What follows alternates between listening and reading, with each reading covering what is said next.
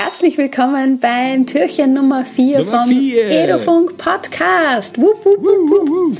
Ähm, Hey. Sorry Leute dafür. Ja. Aber ähm, wenn ihr richtig excited seid, ausrasten wollt und das nicht verbal könnt, dann macht man das wie? Mit einem Mimoji, ganz klar. So sieht's aus. Ja.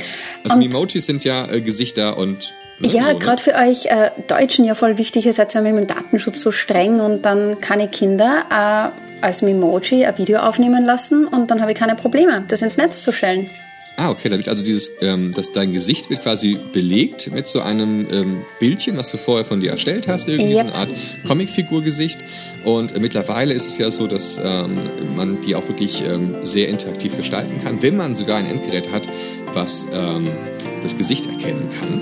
Anna, Ja. Dann kann man sich das richtig, aufsetzen wie eine Art, ja, wie so eine Art Maske, die man sich aufsetzen kann. Ja, hey, und du kannst alles selber gestalten und es gibt so viele neue Sachen. Genau. Hüte, also generell Kopfbedeckungen, Hautfarben, Bibabo, es gibt alles. Hm, Ja, ich mache das it. immer so tatsächlich, ähm, ich richte mir immer Memojis ein, die nicht so aussehen wie ich. Also ich Wieso? habe zum Beispiel ein, ich habe zum Beispiel ein Weihnachtsmann-Memoji, ich habe ein ähm, Memoji, was aussieht wie ein paar Kollegen von mir. Ähm, ich habe ich hab ein paar Memojis gemacht, die aussehen wie berühmte Filmstars. Also Leute, eine- schickt Doch, uns euer eigenes em äh, Emoji, Mimoji. Ich habe ein, mein Lieblings-Emoji ist das ähm, Tony Stark-Memoji. Mein eigenes Emoji, ja.